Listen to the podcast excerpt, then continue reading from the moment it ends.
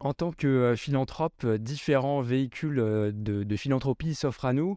Le plus simple, c'est quand même évidemment de faire un don simplement à une fondation ou à une œuvre qui nous plaît et qui existe déjà, mais on peut souhaiter avoir un engagement un petit peu plus fort, avoir peut-être aussi un petit peu plus de maîtrise et incarner un projet.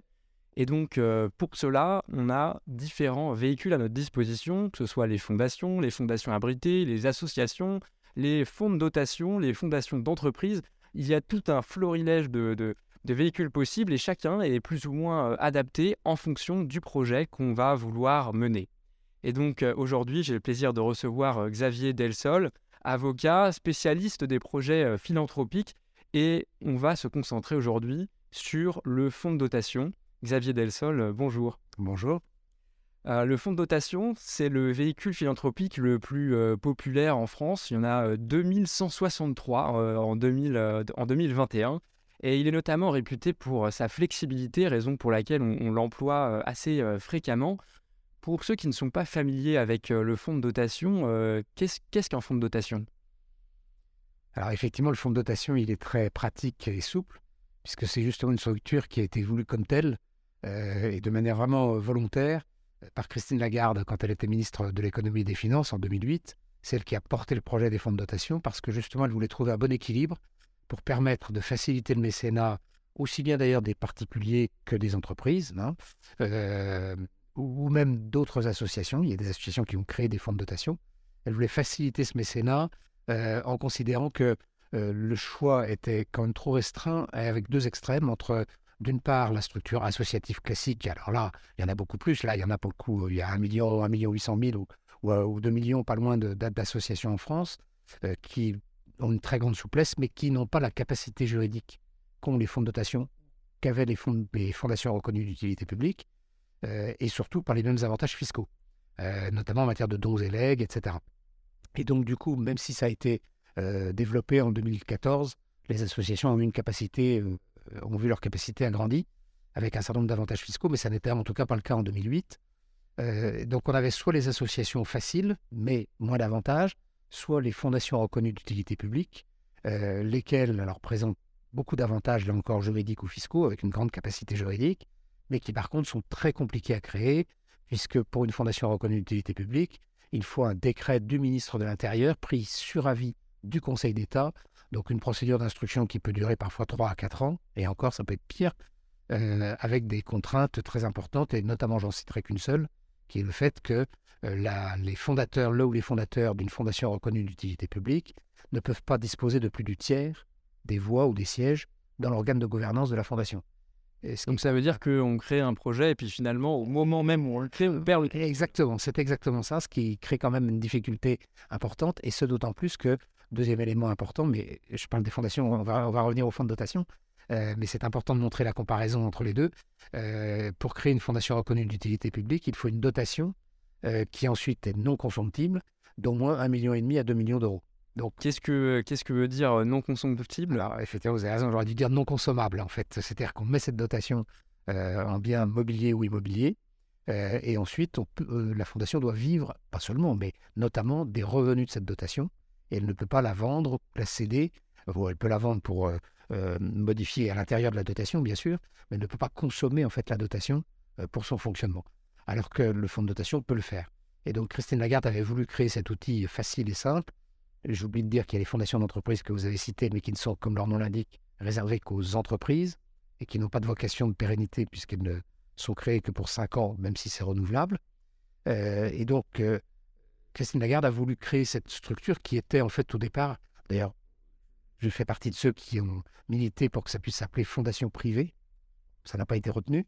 Donc c'est fonds de dotation qui est un terme un peu, moins, agréable, moins, vendable, moins exportable, notamment dans, le monde anglo-saxon.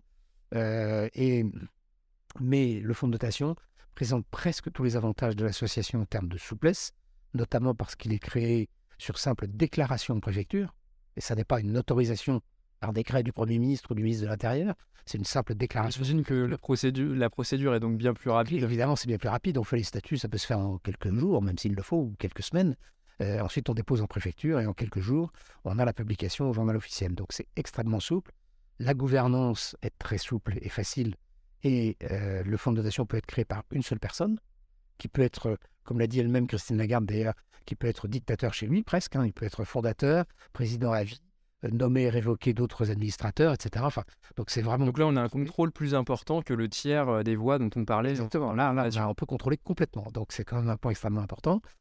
donc très très souple et avec en même temps les avantages de la fondation reconnue d'utilité publique, puisque le fonds de dotation, qui doit par nature être d'intérêt général, c'est-à-dire que par contre il ne peut exercer que des activités dites d'intérêt général et elles-mêmes éligibles au mécénat, enfin exercer ou financer des activités, euh, et, il possède tous les attributs de la fondation reconnue d'utilité publique, euh, à quelques rares exceptions, je vais y revenir, euh, mais notamment il a la grande capacité à recevoir des dons et legs en exonération de droits de mutation, ce qui est quand même non négligeable.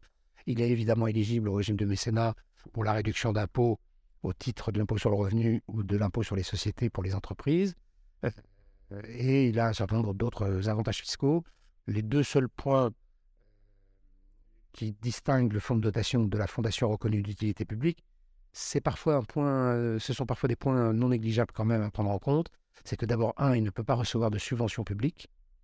En général, ce n'est pas l'objectif, mais dans certains cas, ça peut être une limite au fonds de dotation, sauf exception, mais qui sont rarissimes. Euh, et le deuxième élément, c'est qu'il n'est pas éligible non plus à la réduction d'impôt sur la fortune immobilière, là aussi, qui dans certains cas peut euh, faire hésiter à créer un fonds de dotation, puisque seules les fondations reconnues d'utilité publique ou certaines catégories d'activités d'insertion, euh, de formation, etc., sont éligibles à la réduction d'ici. Merci. Euh, pour schématiser un petit peu, dans quel cas est-ce que vous recommandez de créer un fonds de dotation? Pour quel type de projet? On a touché du doigt tout à l'heure que peut-être les entreprises et les personnes physiques peuvent créer ce, genre de fonds. Euh, quand je viens dans votre bureau, à quel moment me recommandez-vous euh, le, fonds de dotation? Alors, il n'y a, pas de, panacée ou de, prêt-à-porter, hein, si je puis dire. Euh, c'est un peu du sur-mesure, donc bien sûr, chaque cas est un peu différent.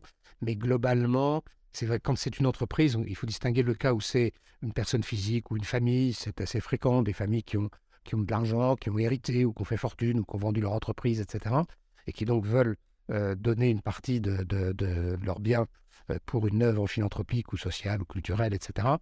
Euh, sinon, ça peut être effectivement une entreprise de toute taille. On a absolument toutes sortes de clients, euh, de, la, vraiment TPE qui veut faire quelque chose avec des petits moyens, mais chaque goutte d'eau est importante, jusqu'à des grandes entreprises du CAC 40.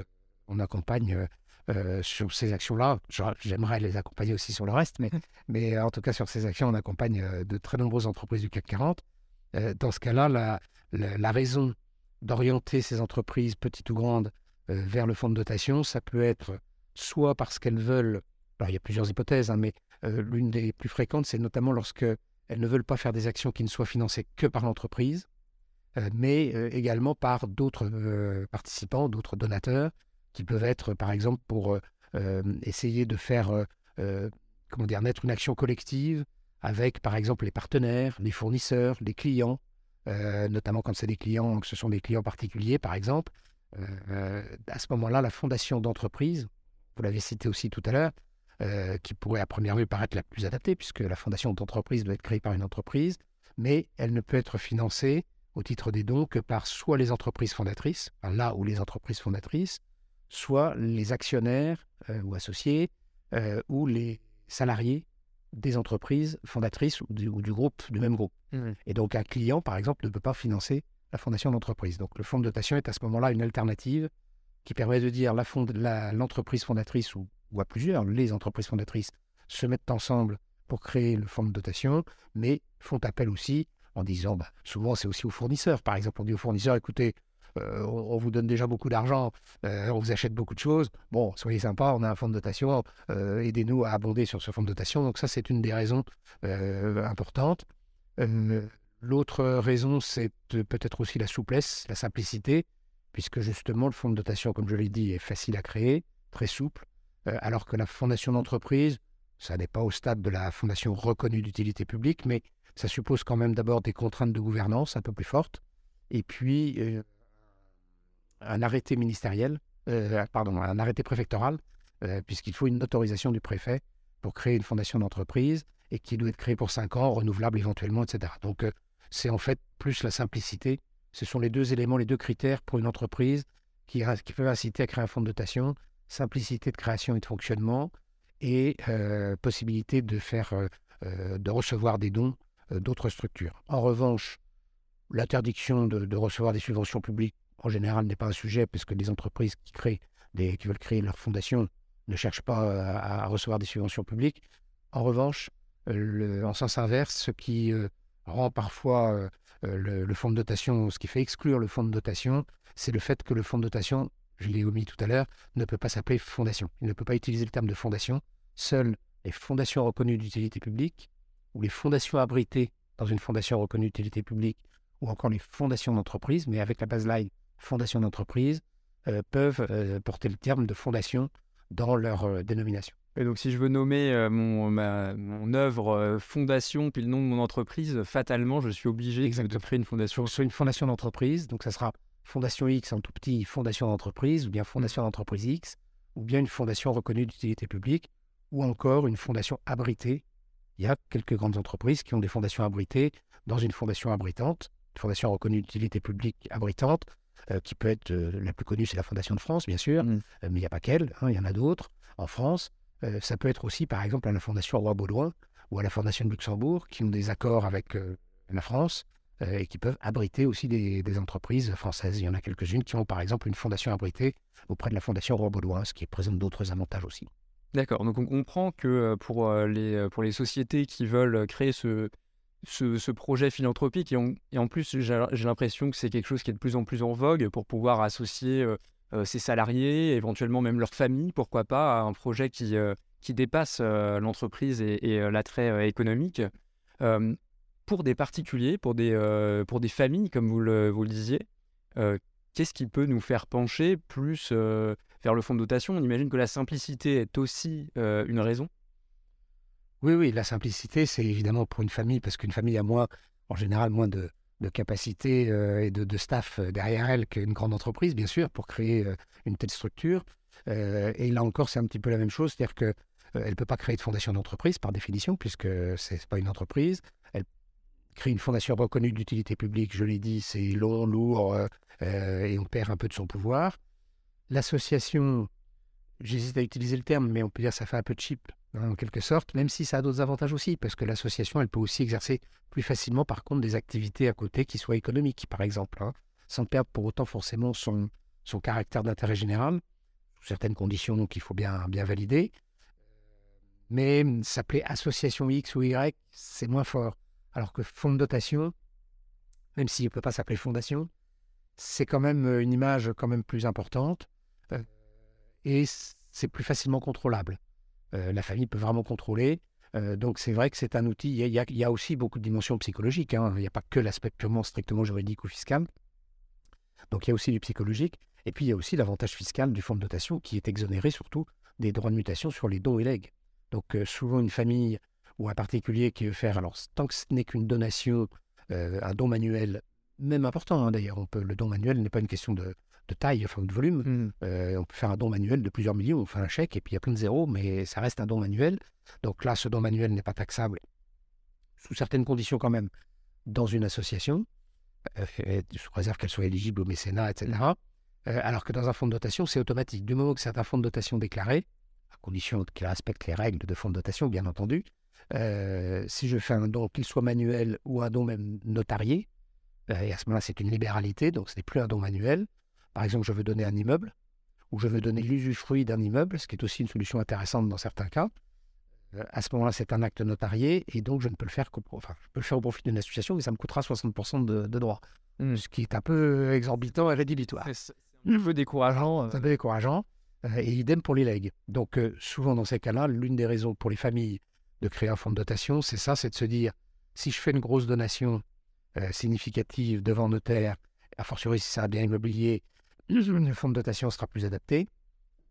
Et surtout, je pourrais léguer ensuite euh, au fonds de dotation. Alors, sous réserve d'autres euh, considérations pour lorsque c'est une famille, il faut prendre en compte à ce moment-là la question de la réserve héréditaire hein, et de la quotité disponible si c'est sont des particuliers qui ont des enfants.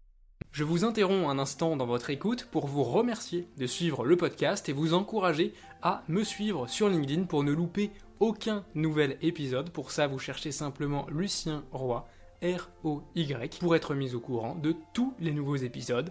Retour direct. Hmm. Et on entend de plus en plus parler euh, d'entrepreneurs qui euh, éventuellement souhaitent euh, léguer leur entreprise finalement, au lieu de la léguer à leurs enfants, la léguer à une cause et avoir des, des dividendes qui pourraient justement alimenter un, projet philanthropique. Alors j'allais dire un fonds de dotation, mais est-ce que le fonds de dotation est une structure qui permet cela ou alors on, est, on doit aller sur d'autres formes Alors effectivement, vous avez raison, c'est un sujet qui est de plus en plus à la mode, si je puis dire.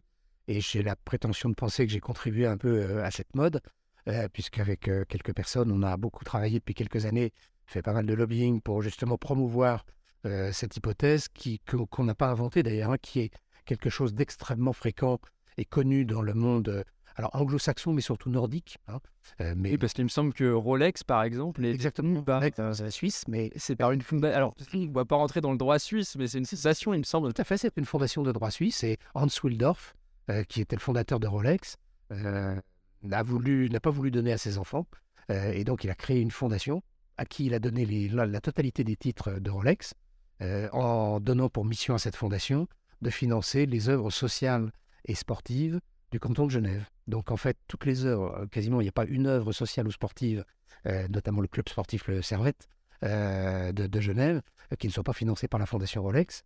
Et pour la petite histoire, mais c'est une divergence, mais euh, quand, comme Rolex a finalement eu beaucoup d'argent, quand il voulait financer d'autres actions en dehors du canton de Genève, euh, la fondation ne pouvait pas parce que c'était dans ses statuts. Et donc l'entreprise Rolex a créé sa propre fondation, la fondation Rolex, qui elle a pour but de financer en dehors du canton de Genève. Donc euh, les dividendes de Rolex vont à la fondation Hans Wildorf qui finance Genève, le canton de Genève, et la fondation, la l'entreprise Rolex peut faire des dons au titre du mécénat à sa propre fondation. Voilà, on voit que les, projets, on voit que les projets peuvent mmh. évoluer en tout cas et ça. Et donc, pour revenir aux fondations actionnaires, de ce qu'on appelle les fondations actionnaires, euh, dans les pays nordiques, alors là, on pourrait, la liste est très longue hein, aussi, il n'y a pas que dans les très grosses, en Allemagne, il y a Bosch, hein, mmh. qui, appartient à 97% à une fondation euh, donc, créée par la famille. Euh, et puis, dans, aux Pays-Bas, euh, euh, au, Danemark, surtout beaucoup, en Suède, en Norvège, enfin, euh, on peut citer Carlsberg, Velux, etc. Enfin, tout ça, ce sont des entreprises possédées par des fondations.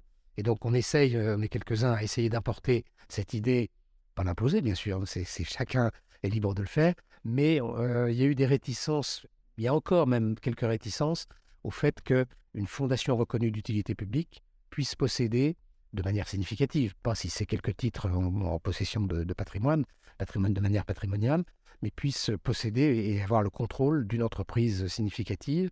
Et le Conseil d'État, euh, qui contrôle les fondations reconnues d'utilité publique, euh, a longtemps été, euh, non pas forcément opposé, mais très prudent. Et la première fondation significative de ce type qui a été créée en France, c'est la fondation Pierre Fabre. Hein, les laboratoires Pierre Fabre appartiennent à, là encore à 93%, si ma mémoire est bonne, à la Fondation Pierre Fabre et le reste étant possédé par les salariés, euh, il a fallu que Pierre Fabre se batte auprès du Conseil d'État. Il a même fait modifier la loi pour que ça puisse être possible. Et donc, en fonds de notation, on imagine que ce n'est pas forcément possible, étant donné les difficultés. Ah, oui, euh, euh, en fait, donc, déjà, créer une fondation reconnue d'utilité publique, on a vu que ce n'était pas forcément simple, c'était long, etc. Alors là, c'est plus un problème de dotation, parce qu'en général, donner les titres de l'entreprise, la dotation est suffisamment significative. Oui, mais on peut, euh, je, crois qu'on peut créer des fonds de mmh. dotation euh, de, façon euh, posthume et donc c'est possible aussi, oui. Pouvoir justement, bah, sans forcément le préparer vraiment en avance, léguer sa fortune au fonds de dotation. Mais on imagine que si ça prend 4 ans de créer une fondation, c'est peut-être un petit peu plus difficile de procéder de la même manière. Tout à fait. Et puis il y a surtout la problématique que j'évoquais tout à l'heure de, de perdre le pouvoir dans la fondation reconnue d'utilité publique, puisque le Conseil d'État vous vous donnez votre entreprise, vous donnez une entreprise qui vaut des dizaines de millions, voire peut-être des centaines de millions. Ah oui, très bien, mais vous pouvez plus garder le pouvoir dans, la fondation. Oui, ce qui est peut-être un petit peu euh, dérangeant pour les.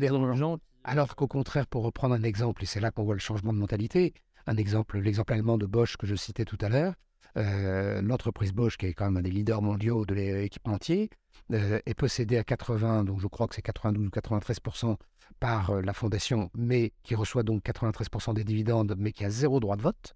Hmm. Et le reste est possédé par la famille Bosch, qui ne perçoit quasiment pas de dividendes, mais qui possède tous les droits de vote et qui continue à contrôler en fait. Ils ont créé une sorte de commandite. Euh, C'est une, une espèce de commandite, exactement. Euh, Et ça, dans des esprits franco-français, et notamment pour nos conseillers d'État, c'est quelque chose d'un peu euh, impensable et improbable.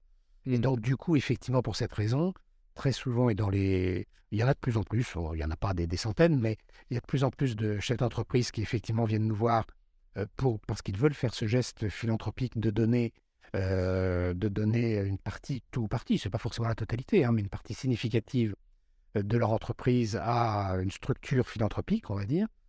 Il y a, aussi souvent, avec plus ou moins de, poids euh, de l'une ou l'autre, de l'un ou l'autre des critères, de, l'une ou l'autre des, raisons, mais il y a aussi souvent l'autre raison, c'est aussi de, euh, d'externaliser le contrôle de l'entreprise. Hein. Avec plusieurs hypothèses. Je n'ai pas d'héritier, mais je ne veux pas que l'entreprise parte en Chine ou soit reprise par des capitaux, je sais pas quoi, des fonds de pension américains, etc. Euh, ou bien au contraire, j'ai des enfants, mais non pas que j'ai pas confiance en eux, mais je veux sanctuariser un peu l'entreprise. Ou bien je, souhaite que les salariés prennent ma suite, mais je ne peux pas leur donner, parce que c'est très compliqué, c'est onéreux, etc. On va donner les actions, donc je veux les sanctuariser, que ce soit les salariés qui contrôlent, etc. Donc il peut y avoir plein de raisons comme ça, mais il faut qu'il y ait les deux. Il faut qu'il y ait la partie volonté philanthropique, que les dividendes de l'entreprise soient utilisés ensuite pour financer des actions ou exercer directement des actions philanthropiques euh, ou culturelles, ou etc., enfin d'intérêt général, on va dire. Euh, et puis en même temps, euh, sanctuariser l'en- l'entreprise. Et dans ce cas-là, effectivement, le fonds de dotation est une bonne formule parce qu'il a tous les avantages qu'on a évoqués de souplesse, de, de pouvoir de contrôle, etc., et de capacité juridique. Mais, il faut le dire, l'administration fiscale, et on a eu de, de grandes discussions avec euh, Bercy euh, sur le sujet, reste elle aussi, un peu comme le Conseil d'État, assez réticente parce qu'elle craint, à tort à mon avis, complètement à tort, sauf de manière, euh, ça peut être totalement exceptionnel, que euh, le fonds de dotation soit financé par des dons qui ouvrent droit à l'avantage fiscal, donc euh, de l'avantage en impôt, qui n'est pas négligeable, hein, puisque c'est quand même 66% de réduction d'impôt pour un particulier ou 60% pour une entreprise, ce qui est effectivement important, euh, mais, et que cet argent qui a ouvert droit à une réduction d'impôt, donc à un avantage en fait fiscal, à une espèce de subvention publique quelque part, euh, serve à recapitaliser ou à financer euh, une activité commerciale d'entreprise. Et alors ça, ils ont une phobie là-dessus, une hantise, à tel point que pour essayer de trouver une solution, euh, Bercy a sorti une autre formule qu'on n'a pas encore évoquée, mais c'est peut-être l'occasion d'en parler, qui est ce qu'on appelle le fonds de pérennité. C'est-à-dire qu'ils ont considéré qu'il fallait trouver une solution pour dépasser leurs craintes, et donc ils ont sorti du chapeau cette formule de fonds de pérennité qui a été adoptée il y a quelques années, euh, en, en permettant ainsi, c'est une structure tout à fait sui generis, tout à fait nouvelle, qui permet de donner les titres de l'entreprise de manière pérenne, c'est-à-dire qu'ensuite le fonds de pérennité ne peut plus vendre les titres, sauf alors il y a quand même toujours des possibilités au cas où c'est vraiment nécessaire, parce que pour s'y poursuivre l'entreprise, en vendre une partie, bien entendu, c'est possible, mais il y a une garantie de pérennité, comme son nom l'indique, ce qui ça est quand même assez intéressant, alors que ce n'est pas forcément le cas dans un fonds de dotation.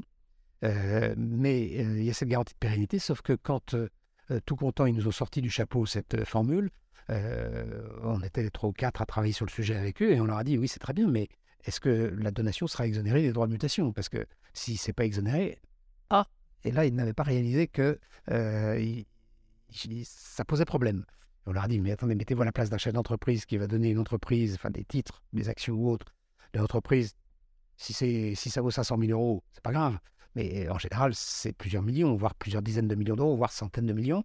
Si vous donnez une entreprise qui vaut 100 millions et que le fonds de pérennité doit payer 60% de droits de mutation, puisque c'est la règle des donations entre personnes non parentes, euh, il est évident que c'est pas possible. hein. Mm. C'est même pas la peine d'y penser une seconde. Donc du coup, ils ont réfléchi, ils ont dit ah bon bah alors on va appliquer les modalités du pacte du trail. Donc on va euh, dire que lorsque le don est fait au fonds de dotation, on applique les modalités du pacte du trail, ce qui fait que dans ce cas-là, la, taxation n'est plus que de 15 ou 7,5%, et encore le 7,5% n'est pas encore complètement confirmé, mais euh, ou 7,5% sur la valeur, ce qui est déjà bon, plus faisable et étalable euh, dans le temps, dans, dans la durée. Sauf que chaque fois qu'on a un chef d'entreprise, en général c'est le chef d'entreprise ou la famille euh, propriétaire qui décide de donner, qu'on lui parle du fonds de pérennité, et qu'on lui dit, vous paierez pas 60%, mais 7,5% ou 15%, je n'ai pas vu un seul cas, si, il y en a un, pardon, il y en a un que j'ai vu où ils ont dit, bon, oui, bah, c'est un peu lourd, mais enfin bon, on, on fera quand même. Euh, mais les autres, ils ont dit, mais non, attendez, je me dépouille de mon entreprise, je fais ça pour le bien commun, euh, je fais un geste généreux, je, ou ma famille, enfin, on fait un geste généreux, et il faudrait que je donne à l'État, mais, même, mais même si ça n'était que 1%, c'est non, c'est pas possible, c'est pas envisageable. Oui, puis d'autant qu'aujourd'hui, on, on a quand même, euh, enfin, on l'a vu avec les fonds de dotation, les fondations reconnues d'utilité publique, des outils qui permettent d'être euh, exonérés complètement, Exactement. de rien payer. Exactement. Et donc, euh, du coup, on a dit à Bercy, bah écoutez, c'est pas la peine. euh, vous verrez, les fonds de pérennité, ça ne marchera pas. Alors, la preuve, c'est qu'aujourd'hui, je crois qu'il y en a cinq. Nous, on en a créé deux.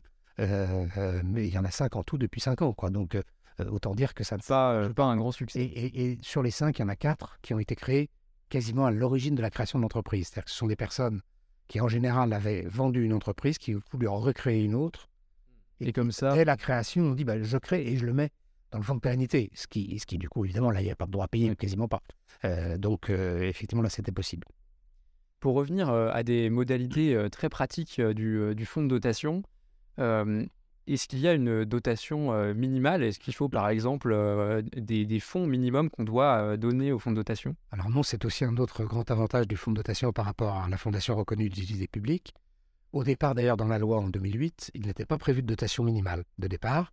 Et puis quelques bonnes âmes se sont affolées euh, quelques années plus tard euh, en considérant que du coup, c'était tellement facile, c'est presque le paradoxe, c'était tellement facile de créer un fonds de dotation qu'il y avait des gens qui créaient des fonds de dotation, ce qui est vrai, qui créaient un peu comme ça sur un coin de table, euh, qu'ils le déposaient, ça coûtait pas grand-chose.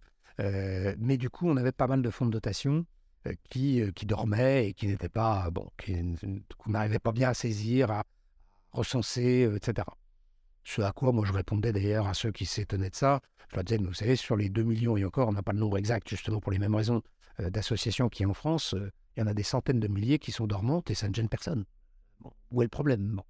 Euh, Mais du coup, ils ont dit, bon, non, non. Donc il y a certains parlementaires qui ont intégré, fait intégrer dans la loi l'obligation d'avoir un, un capital, une dotation en fait, minimale de 15 000 euros en numéraire, de manière à ce qu'effectivement, n'importe qui puisse pas se lever le matin et dire euh, tiens, je vais créer un fonds de dotation et hop, je le, je- je le dépose. Euh, donc, du coup, il y a cette dotation minimale. Et ensuite, le fonds de dotation peut, euh, soit, la- il y a deux hypothèses pour cette dotation, soit, et c'est le principe d'origine des fonds de dotation, elle est non consomptible, donc non consommable, comme nous le disions tout à l'heure. Et donc, dans ce cas-là, les 15 000 euros de départ, plus tous les dons qui abondent, qui rentrent dans le fonds de dotation, rentrent dans la dotation. Et le fonds est censé ne vivre que des revenus de cette dotation Mhm. ce qui était l'idée au départ de Christine Lagarde, euh, sur la base des endowment funds euh, américains, qui sont un peu cette, euh, cette structure. Euh, il faut se rappeler que Christine Lagarde, avant d'être ministre, et d'être aujourd'hui présidente de, de- de la banque, elle était présidente d'un grand cabinet anglo-saxon à Chicago. Donc elle avait cette, cette culture anglo-saxonne et elle avait réfléchi, pensé à ça sur le modèle notamment des endowment funds qui financent les grandes universités américaines. Mhm. Euh, mais la petite différence, c'est que là, dans les grandes universités américaines, on parle de dotations en milliards de dollars, euh, parce que les dons des anciens élèves euh, sont plus généreux. Et, et alors qu'en France, bon, on sait bien que c'est moins que ça. Et il se trouve ensuite, je, je rappelle l'histoire parce que ça, ça permet d'expliquer les choses. Euh, ensuite, le, le- le- la loi sur le fonds de dotation a été discutée au printemps 2008, euh, juste avant quelques événements financiers qui ont frappé la planète euh, euh, pendant l'été 2008. Et donc à ce moment-là, au printemps, euh, et, là, euh, les parlementaires se sont dit, c'est pas possible, le, taux de l'argent, le loyer de l'argent, etc., va être très faible. Donc imposer une dotation non consomptible, ça servira à rien. Donc il a été autorisé que les statuts permettent de consommer la dotation le cas échéant, ce qui fait qu'on a beaucoup, en fait, même la plupart aujourd'hui des fonds de dotation sont en réalité des fonds de dotation de flux. Ils reçoivent l'argent, l'argent rentre dans la dotation, mais ensuite il peut être ressorti et réutilisé euh, au fur et à mesure. Oui, Ce qui offre aussi encore plus de flexibilité, puisqu'au lieu d'avoir des actifs bloqués, on peut choisir chaque année de donner un petit peu Exactement. plus, un petit peu moins. Exact. Le principe était généreux, hein, c'était une bonne idée, mais, mais de- en pratique, c'était un peu une fausse bonne idée. Hmm. Il y a une question qu'on a euh, systématiquement, c'est que euh, voilà, je commence mon projet, je suis forcément motivé au jour du, du départ, mais peut-être qu'un jour je serai moins passionné par euh, la cause euh, pour laquelle j'ai créé mon fonds de dotation. Est-ce que euh, je peux euh, récupérer euh, euh, l'argent qui est dans le fonds de dotation ou est-ce qu'il y a à demeure? Qu'est-ce qui se passe? Ah non, ça effectivement, euh, la question nous est parfois posée euh, parce qu'on on nous dit, mais oui, mais si ça marche pas, par exemple, effectivement, euh, j'ai une bonne idée généreuse, mais finalement ça marche pas, ou bien je, décède très rapidement, ou, ou je tombe malade, ou autre. non, là par contre, donner c'est donner. Hein, et reprendre c'est voler selon l'expression enfantine. Donc quand on donne au fonds de dotation, comme d'ailleurs toute donation, à une association, à une fondation d'utilité publique ou autre, une fois que j'ai donné, je ne peux plus reprendre.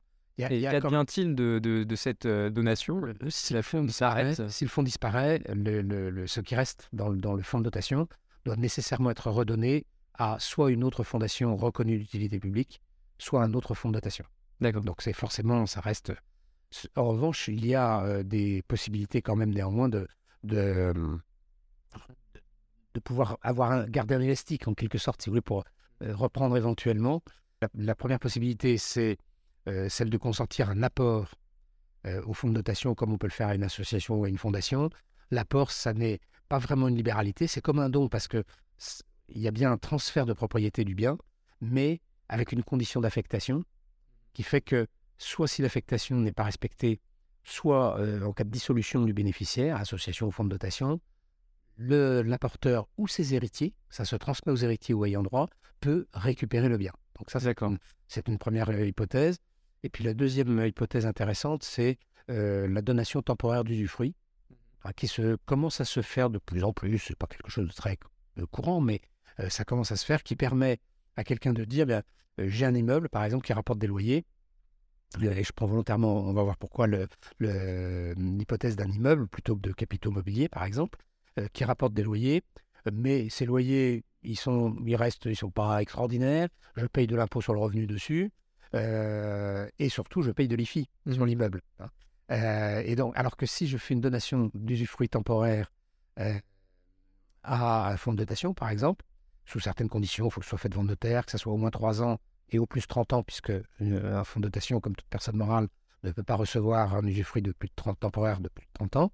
à ce moment-là, je transfère les fruits, c'est le fonds de dotation qui perçoit les fruits de l'immeuble, les loyers, sous certaines conditions, il peut les percevoir en exonération de toute imposition. Mmh Donc, il est tout, tout gagnant.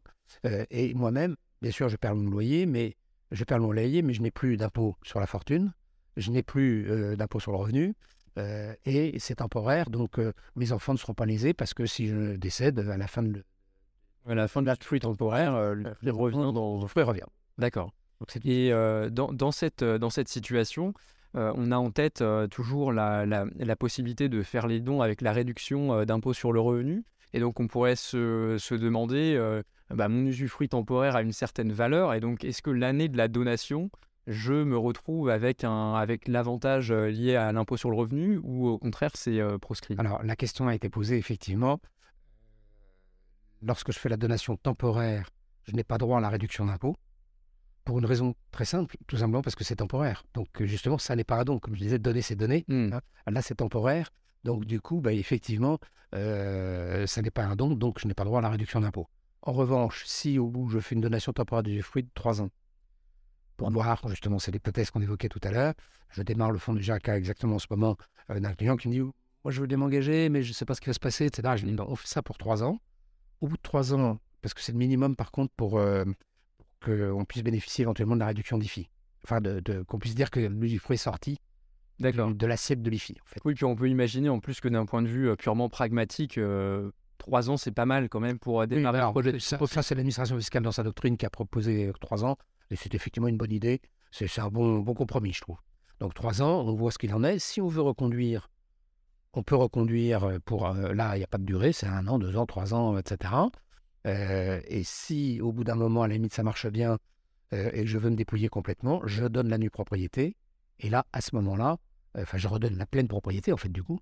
Euh, à la fin du fruit temporaire, je redonne la pleine propriété. Et là, j'ai droit à ma réduction d'impôt éventuelle sur le revenu, si, si je peux en profiter.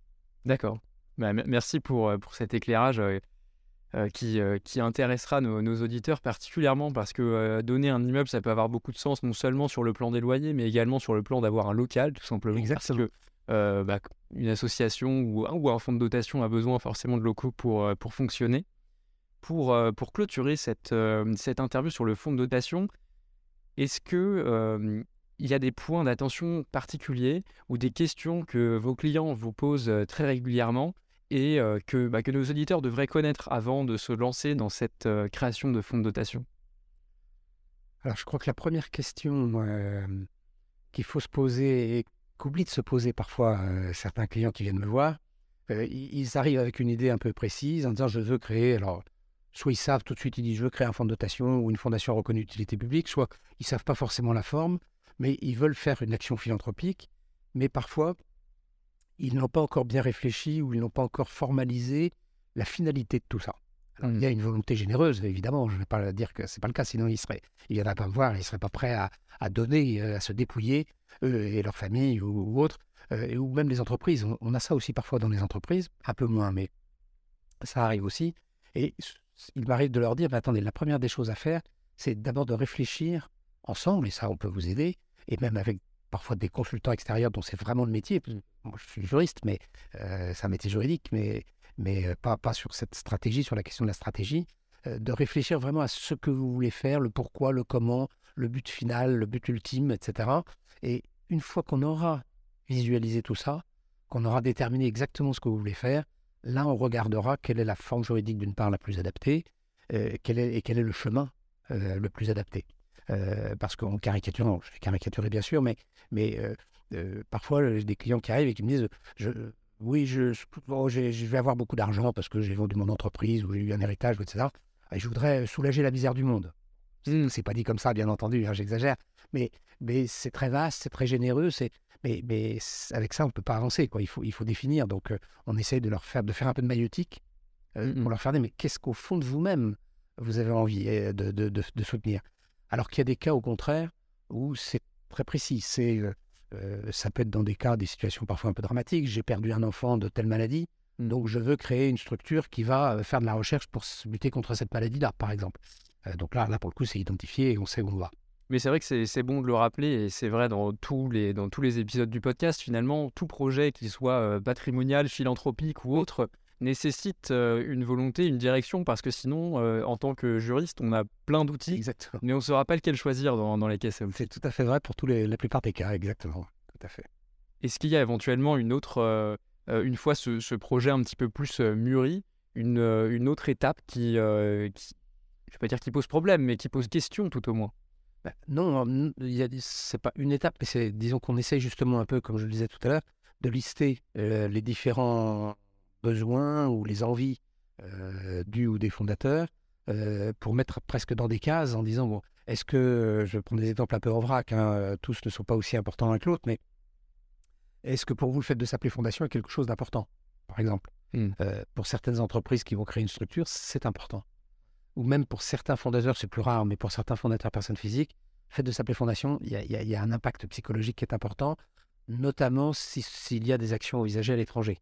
Parce que le mot fondation, dans toutes les langues du monde, on sait ce que ça veut dire. Hein. Fondation, foundation, tout le monde sait ce que ça veut dire. Alors que fond de dotation, aller expliquer ça à, un Indien ou à, euh, ou un Asiatique ou même à, un Anglo-Saxon, c'est pas trop. Alors après, on lui dit endowment funds, ah oui, d'accord, et encore, tout le monde ne connaît pas bien. Euh, donc c'est un exemple parmi d'autres, mais après c'est est-ce que vous voulez une pérennité après vous? Ça c'est aussi une question importante qui n'est pas juridique, mais euh, pourquoi le faites-vous? Est-ce que c'est pour vous. Et puis j'allais dire après vous le déluge, c'est excessif là encore, mais bien, sûr personne ne me dit ça, mais, mais euh, vous voulez le faire pour vous. Et puis après bah, vous espérez que ça continuera, mais bon vous verrez bien. vous espérez que vos enfants continueront, mais sans, sans avoir de garantie qu'ils perdurent euh, votre action, ou bien est-ce qu'au contraire, pour vous, c'est fondamental? Est-ce que vous le faites, si ce n'est pour l'éternité, en tout cas pour un certain temps? Mmh euh, Parce que dans ce cas-là, c'est un des cas, par exemple, qui permettra de pencher plus vers la fondation reconnue d'utilité publique que vers le fonds de dotation. Puisque l'avantage, par contre, de la fondation reconnue d'utilité publique, c'est que le Conseil d'État et le ministère de l'Intérieur sont aussi là pour garantir la pérennité de l'œuvre du fondateur, de la volonté du fondateur qui est dans un fonds. Oui, parce qu'il y a une forme de, contrôle euh, euh, qui, reste, euh, parce qu'il semble qu'ils sont au conseil, je ne sais pas si ça s'appelle un conseil de surveillance. Il y a au moins un commissaire de gouvernement, oui. soit, soit conseil d'administration, soit conseil de surveillance. Il y a au moins un commissaire de gouvernement qui n'a pas de droit de vote, mais qui est là pour justement garantir que l'objet et la volonté du fondateur sont respectés. Ou même, il peut y avoir dans certains cas, effectivement, des représentants du ministère des Finances ou du ministère de l'Intérieur, etc. D'accord, eh bien, merci beaucoup pour cet éclairage sur le fonds de dotation. De rien, et bonne chance à tous ceux qui souhaitent créer un fonds de dotation et qui ont des idées de philanthropie. N'hésitez pas. Et maintenant, je vous remercie d'avoir écouté cet épisode du Family Office jusqu'au bout. J'espère qu'il vous aura plu et si c'est le cas, mettez 5 étoiles sur votre plateforme de podcast préférée, ça va nous aider à avoir de plus en plus d'auditeurs et d'aider de plus en plus d'entrepreneurs. Mais surtout, le plus important, vous le savez, c'est de partager cet épisode à une personne que vous connaissez qu'il pourrait aider. De mon côté, je vous retrouve dans deux semaines pour la prochaine interview. Je vous rappelle également que vous pouvez vous abonner à la newsletter simplement pour être mis au courant de la sortie de chaque nouvel épisode. C'est sur le-family-office.fr, bien sûr avec family avec un seul L, puisque contrairement aux français, les anglais n'ont mis qu'un seul L à family. Voilà, et eh bien je vous remercie encore pour votre écoute et je vous donne rendez-vous pour le prochain.